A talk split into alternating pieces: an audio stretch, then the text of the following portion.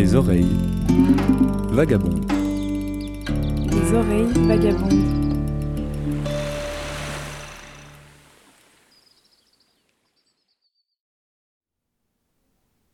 Le départ pour la transatlantique à la voile est imminent. Nous sommes en février. L'heure est aux approvisionnements. Nous sillonnons le quartier du port de Mindelo et grimpons les marches du marché aux poissons.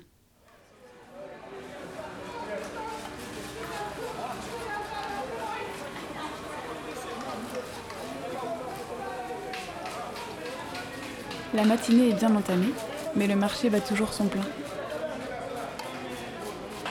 Sous une grande halle couverte, en bord de mer, des femmes aux habits colorés, foulards dans les cheveux, exposent la pêche du jour derrière de grandes tables en ligne.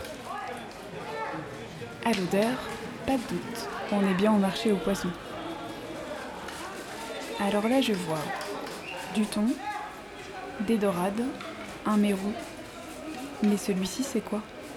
Et celui-là Des fresques d'Azulero ornent les murs du bâtiment. Et dans le fond, là-bas, que font ces hommes?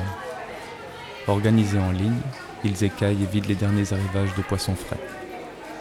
Tiens, ils sont vêtus de combinaisons intégrales, orange, avec un matricule dans le dos. Ces hommes doivent essuyer une dette envers la société.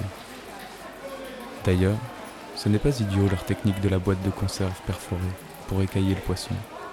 Je vais m'en arranger une. Tout le monde semble se connaître ici. Ces femmes me font de grands signes pour que je vienne voir leurs poissons. Une seconde, je découpe, j'arrive. Je vais aller voir cette femme là-bas. Elle a de beaux morceaux et son visage me plaît. Voyons ce qu'elle a pour préparer un ceviche.